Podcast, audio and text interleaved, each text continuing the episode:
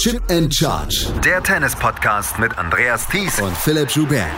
Auf meinsportpodcast.de. Novak Djokovic und Carlos Alcaraz bestreiten das naja, Traumfinale Nummer 1 gegen Nummer 2 der Setzliste am Sonntag. Beide haben sich heute in drei durchgesetzt, in drei Sätzen durchgesetzt. Herzlich willkommen zu unserer Halbfinale-Rückschau Teil 2 von Wimbledon 2023 bei Chip in Charge. Mein Name ist Andreas Thies, natürlich wieder mit dabei, Philipp Schuppier. Hallo Philipp. Hallo Andreas. Ja, wir haben vorher vielleicht dann auch ein bisschen darauf gehofft, dass das zwei spannende Matches werden. Ähm, waren sie, ich möchte es positiv umschreiben, nur in Ansätzen? Und ich würde mal mit einer Frage antworten. Du hast so gezögert vor dem Traumfinale. Warum? Ja, ist es ein Traumfinale, weil Carlos Alcaraz hat es noch nicht bewiesen, dass er auf dem Rasen die großen Matches gewinnen kann. Er hat es jetzt in dieser, in dieser, in diesen zwei Wochen bewiesen. Vor allen Dingen dadurch, dass man das Gefühl hat, er lernt halt jeden Tag auf Rasen was Neues. Aber ich hätte es jetzt noch nicht als das große Traumfinale angemerkt. Aber andererseits ist Novak Djokovic auch ein zu großer Favorit, als dass man in irgendeiner Weise sagen könnte, na, da kommt ein Blockbuster dabei raus, wie zum Beispiel 2019 gegen Federer oder die Nadal-Federer-Matches oder so. So ein ganz kleines bisschen fehlt noch die Vorfreude, aber äh, Carlos Alcaraz kann uns ja eines Besseren belehren.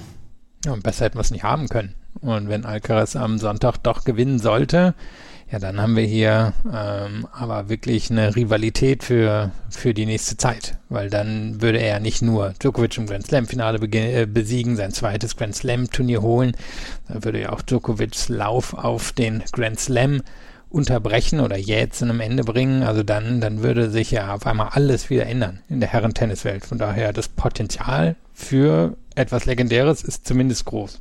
Kann er die Anspannung dann auch kanalisieren? Tja. In also, die richtigen Bahnen lenken vor allen Dingen. Na, was ich schon spannend fand, er wirkte jetzt heute, um, um dann langsam auch dahin zu kommen, er wirkte heute, fand ich in den ersten paar Minuten seines Matches gegen Medvedev angespannt und hat sich daraus aber befreit. Und er hatte auch in den vorherigen Runden ein paar Momente gegen Nicolas Jarry. Da war er auch, hatte ich das Gefühl, nicht so ganz bei sich. Und das Match drehte dann auch. Klar, Djokovic ist eine andere Nummer. Aber ich finde dafür, dass wir alle und auch zu Recht Zweifel hatten nach dem Halbfinale bei den French Open, wie Alcaraz damit umgehen würde. Also ich meine, de facto ist er ein bisschen entblößt worden im Halbfinale der, der French Open. Mhm. Ist er gekommen, gewinnt das Turnier in Queens, zieht hier ins Finale ein, sieht so souverän aus wie immer. Also das ist schon extrem beeindruckend und haben wir halt wirklich seit Ewigkeit nicht mehr gesehen. Das hat keiner aus der Medvedev-Generation geschafft, das hat keiner aus der, aus der Dimitrov-Generation geschafft.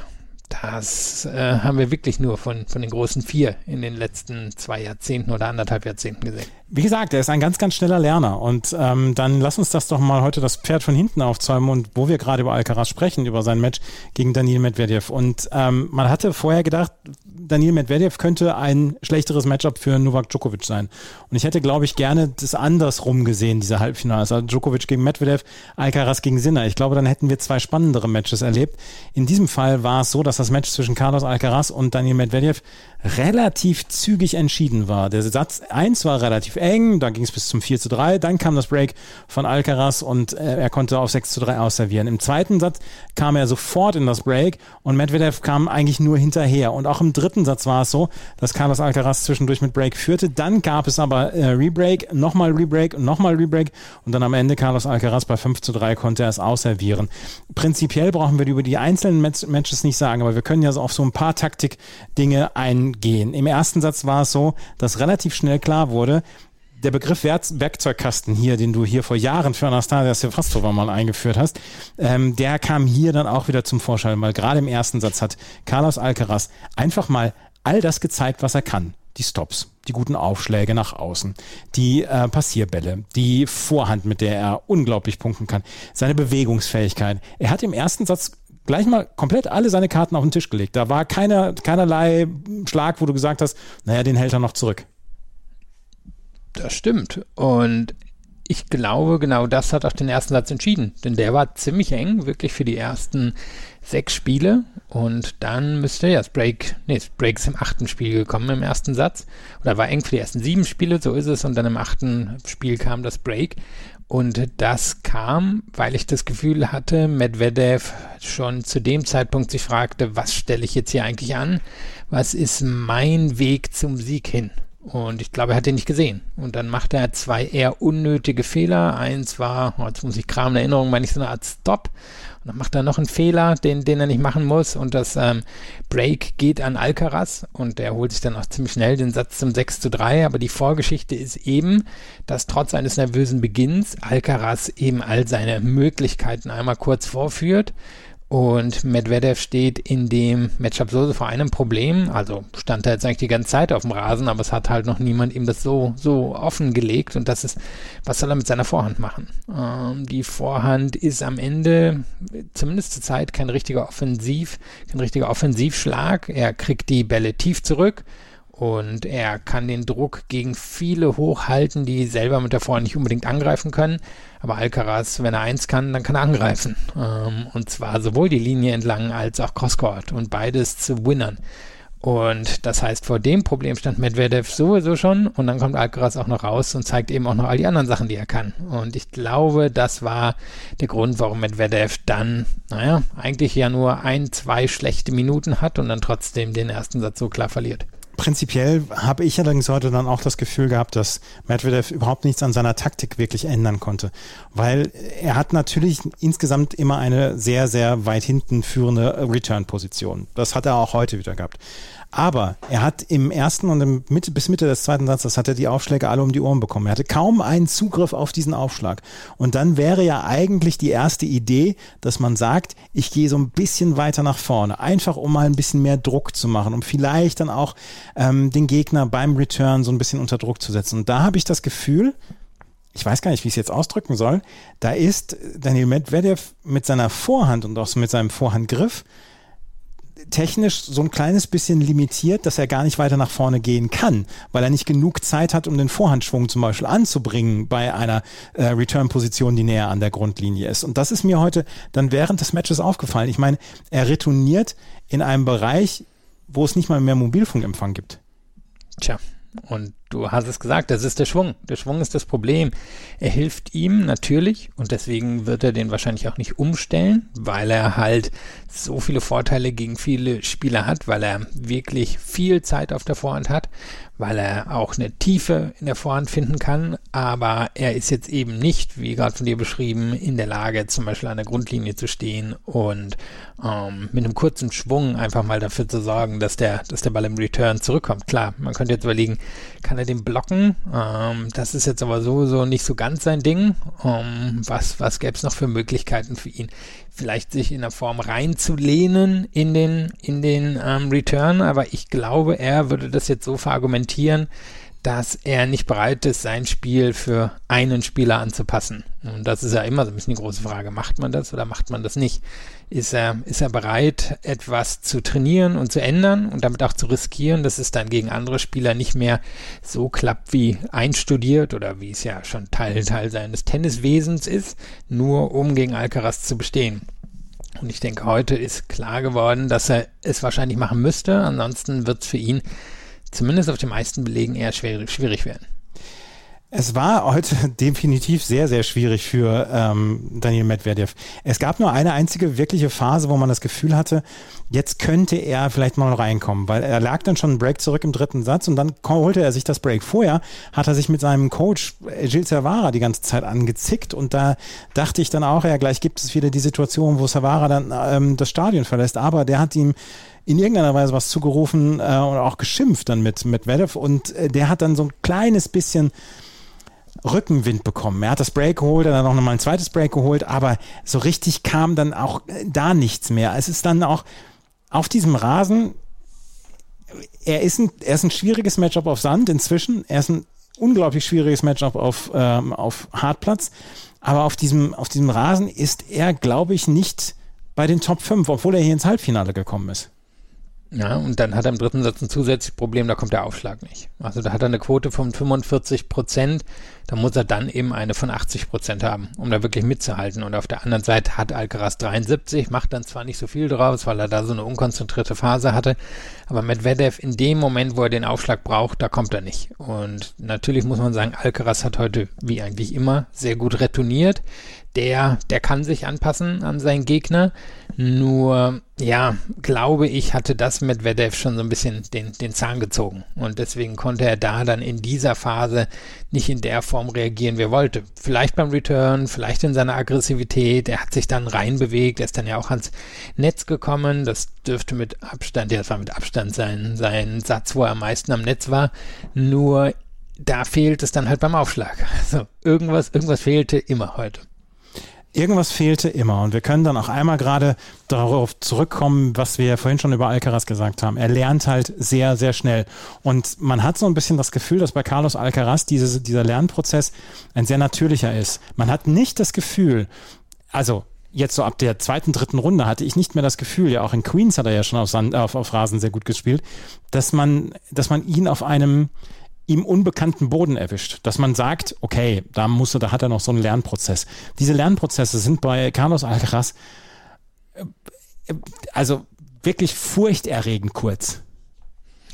Ja, um ein Beispiel mal rauszugreifen, ich finde, der Slice ist um einiges besser, als er in den vor, naja, wahrscheinlich noch vor ein paar Monaten gewesen ist. Und das ist ja dann auch einer der Schläge, ihm, dem gegen Medvedev hilft. Medvedev hat die, hat die bessere Rückhand, das ist keine Frage. Aber Alcaraz konnte zumindest genug äh, mit dem Slice dagegenhalten und sich Möglichkeiten eröffnen, um dann mit der Vorhand anzugreifen. Und tja, was er immer noch nicht hat, und das ist dann auch ein entscheidender Faktor für, für den Sonntag, er hat immer noch kein herausragendes Surf, er ist immer noch nicht in der Lage, den Gegner vom Surf her zu dominieren, nur kann er ihn mit fast allem anderen dominieren. Die Vorhand ist herausragend, das Netzspiel ist herausragend, ähm, wie er sich bewegt und dadurch die Abwehr ist herausragend wo er vielleicht noch nicht die absolute Spitze ist, ist eben auf der Rückhand und auf dem Aufschlag. Aber alles andere ist er jetzt vielleicht schon der beste oder einer der drei besten Spieler auf der Tour. Und von daher ist es dann schwer für jemanden wie Medvedev und es braucht dann halt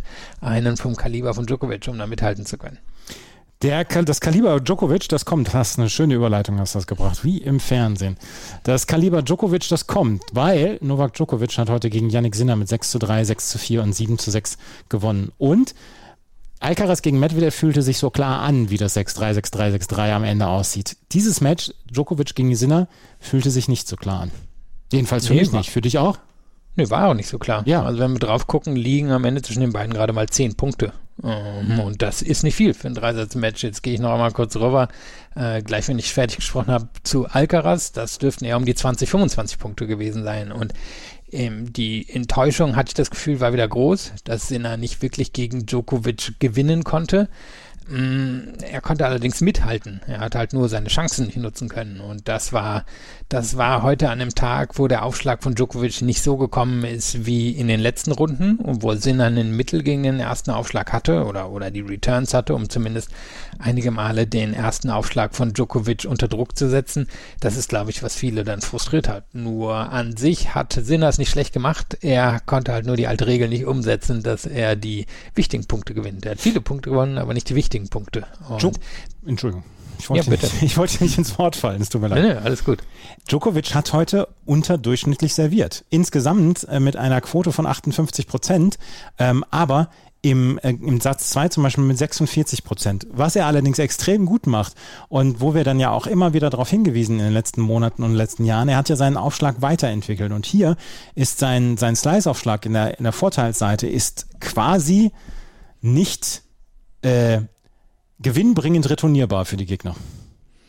Ja, und Sinner ist einer der besseren Return-Spieler auf der Tour. Also das, das ist jemand, der normalerweise in der Lage sein sollte, von einem Tag, wie Djokovic ihn hatte, eben sich einen Vorteil zu erarbeiten. Und wie gesagt, er war, er war nah dran. Aber wenn wir jetzt eben dann auf die einzelnen Sätze gucken, wie die Breaks passiert sind, dann war es entweder Djokovic, der besonders stark gespielt hat und das, was Djokovic ja so auszeichnet, ist, dass er auf der einen Seite extrem viel absorbiert. Das heißt, er hat ja auch von, von Sinner viele, viele brutale Schläge zurückbekommen. Auf der anderen Seite greift er halt sehr effizient an. Und das macht er auf eine Art und Weise, die dann nicht so spektakulär aussieht wie jemand bei Sinner, weil seine Schläge auch nicht so flach sind, sondern er, er platziert halt wunderbar, er öffnet sich den Court wunderbar, er, er holt sich die entscheidenden Punkte, er kann sich auf sein Spiel verlassen, während jemand wie Sinner durch seine, naja, man kann es wahrscheinlich schon so nennen, durch seine Eintönigkeit, glaube ich, ein bisschen mehr abhängig davon ist, a, wer ist der Gegner und b,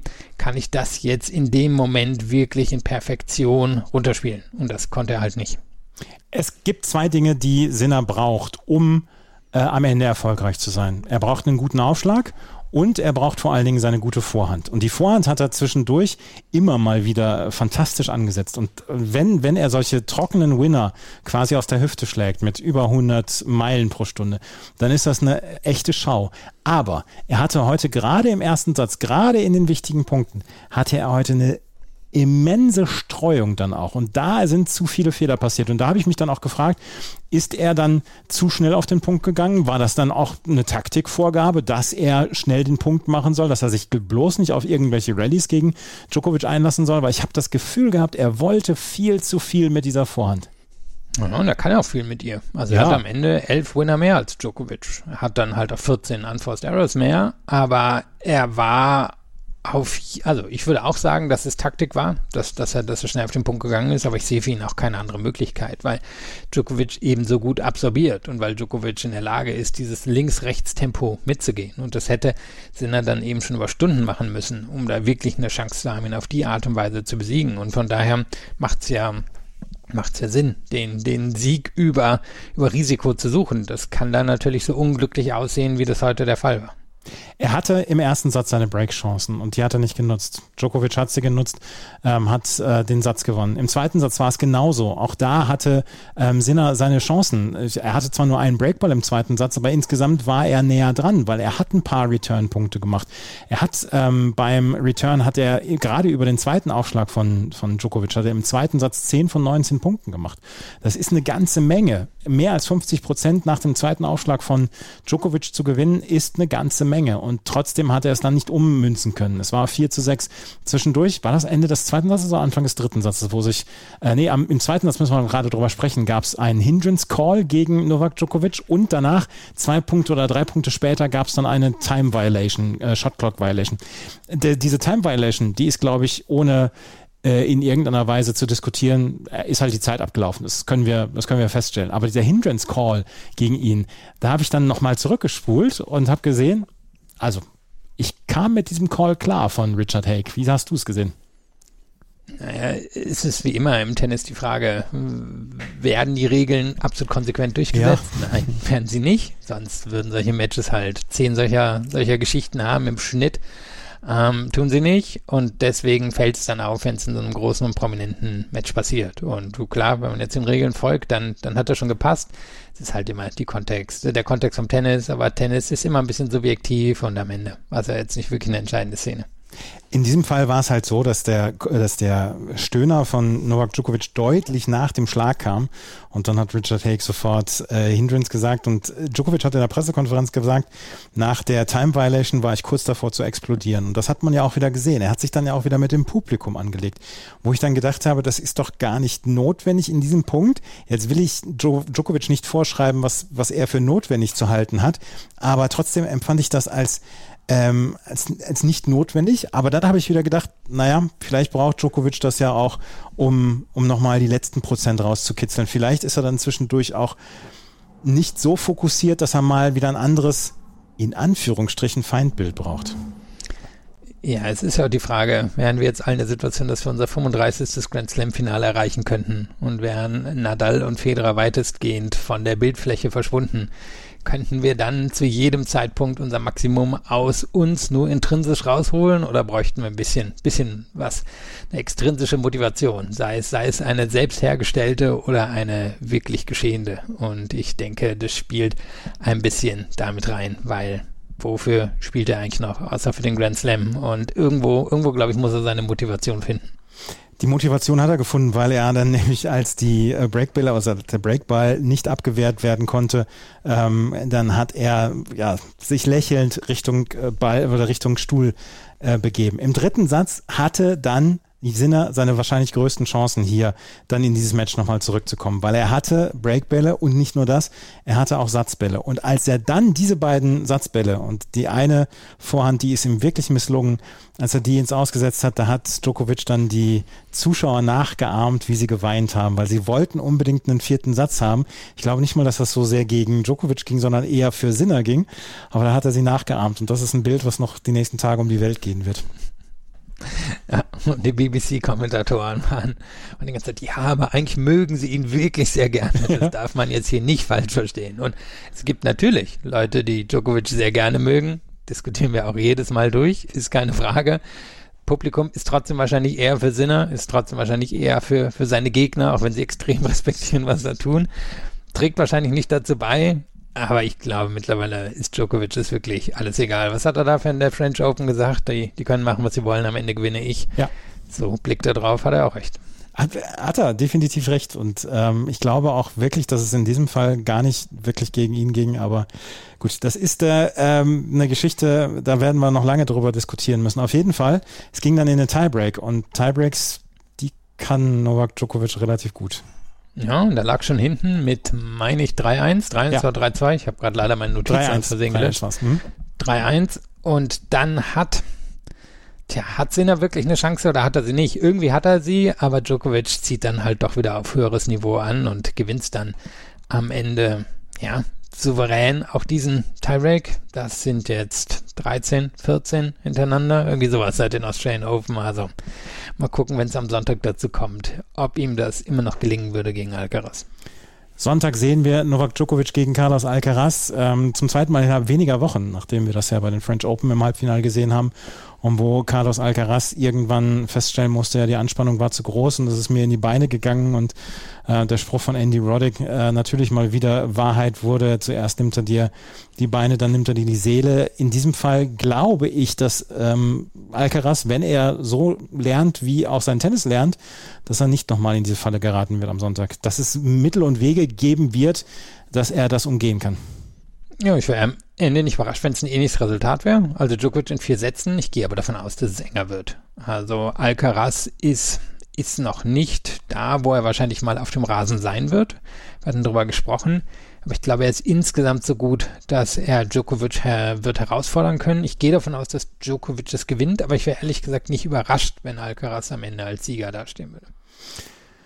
Am Sonntag werden wir dieses Finale erleben. Novak Djokovic gegen Carlos Alcaraz und werden dann natürlich danach auch nochmal einen Podcast aufnehmen und das ganze Match dann äh, durchsprechen. Wir äh, sprechen gleich noch ein bisschen über das Finale der Frauen, was wir morgen sehen werden, haben allerdings jetzt noch ein paar Ergebnisse aus dem Frauendoppel. Da gibt es nämlich ein Duell am Sonntag. Es wird morgen nicht stattfinden, morgen findet nur das Herrendoppel statt. Am Sonntag das Frauendoppelfinale zwischen auf der einen Seite Sue Suajé und Barbara Strizova und auf der anderen Seite Storm Hunter und Elise Mertens. Elise Mertens und Storm Hunter haben heute mit 6 zu 1, 6 zu 1 gegen Caroline Dollarheit und Zhang Zhuai gewonnen. Sie haben auf dem Weg ins Finale, ich habe beim letzten Mal schon darüber gesprochen, nur neun Spiele abgegeben gegeben. Ja, es war ein Retirement dabei, also es war eine Aufgabe dabei und ein Walkover. Trotzdem neun Spiele. Die Frauen sehen im Moment aus, als seien sie auf einer Mission. Und sie treffen auf Suaje und Barbara Strizova, die gerade ihr Comeback gegeben haben und jetzt schon wieder im Finale stehen. Für Elise Mertens ist es das dritte Wimbledon-Finale in Folge, jeweils mit einer anderen Gegnerin. Einmal mit Zhang Zhuai, einmal mit Suaje und jetzt mit Storm Hunter. Elise Mertens, äh, Wimbledon-Doppel-Expertin, möchte man sagen. Ja, und immer noch eine Theorie, eine Chance, irgendwann mal in die Hall of Fame zu gehen, als mhm. Doppelspielerin. Braucht vielleicht noch ein paar Grand Slam-Siege, aber ich sag mal, ab fünf Grand Slam-Siegen oder so ist das im, im Bereich des Möglichen. Und im Moment würde man sie jetzt nicht unbedingt mit dieser Ära verbinden, als eine der prägenden Spielerinnen, aber wenn sie im Doppel so weitermacht und du sagst, dass das erstaunlich ist ja, dass sie das mit unterschiedlichen Partnerinnen schafft, spricht dafür, dass sie halt als Spiel wunderbar zu ergänzen ist. Also sie, sie bringt ja die absolute Stabilität mit und braucht halt eine Partnerin an der Seite, die ergänzt, was sie macht. Und Hunter ist jetzt eher die Top- oder Top-Spielerin im Vergleich zu ihr. Ähm, die, die bringt jetzt nicht immer die Stabilität mit, aber das Besondere und ich glaube, das ergänzt sich halt sehr gut und spricht halt wirklich für, für Mertens, die wahrscheinlich zumindest im Doppel unterschätzt ist. Und Barbora Strizova und Suwaiji, wir haben schon häufig darüber gesprochen, da kommt äh, Suwaiji nach über einem Jahr einfach mal wieder. Äh, Barbora Strizova kommt aus ihrem quasi Mutterschutz wieder und dann spielen sie Doppel, als ob nichts wäre. Und das äh, Doppel war heute mal wieder sehr beeindruckend. Und ähm, ja, ich habe mich schon häufig genug lobend über Stie und Strizova geäußert. Das, ja, die beiden ähm, sind eine sehr, sehr lustige Kombination zusammen und man merkt ihnen an, dass sie auch gemeinsam Spaß haben auf dem Platz. Ja, und äh, was wir vielleicht fällt mir jetzt auch gerade auf, bei den Einzelnen gar nicht angesprochen haben, hier aber auch nochmal als Faktor sagen können, die Dächer waren heute zu in mhm. London. Und ich glaube, das spielt dann bei so einem klaren Sieg Figé und Stritzova schon, schon eine Rolle. Ich glaube, es hat bei den Herren Halbfinals keinen großen Unterschied gemacht, aber hier, hier glaube ich schon, dass ähm, Busquan Soribus Tormo, sagen wir jetzt mal, bei ordentlichem Sonnenschein und etwas langsameren und auch von der Umwelt äh, beförderten Bedingungen vermutlich ähm, das etwas enger hätten gestalten können. Ja, die Dächer waren heute zu, sonst wäre gar nichts gegangen. Es hat den ganzen Tag wirklich in London geregnet und da, ähm, da war es äh, eine Geschichte, die am Ende, wo wir am Ende sagen können, Gott sei Dank gab es diese beiden Dächer und das Dach und die Dächer in Wimbledon, das könnte ich einmal gerade noch dazu sagen, Dächer in Wimbledon sind sehr gelungen, oder? Diese beiden Faltdächer quasi. Ja, also die Spieler scheinen sich ja daran zu stören, dass es manchmal ein bisschen feucht ist. Wir mhm. hatten ja bei Djokovic und Sinner auch diese Geschichte, dass sich die ganze Zeit die Schuhe rausgeklopft haben. Ein bisschen ein nerviges Geräusch. Ähm, weiß ich auch nicht, ob das in der, in der Härte so absolut notwendig war.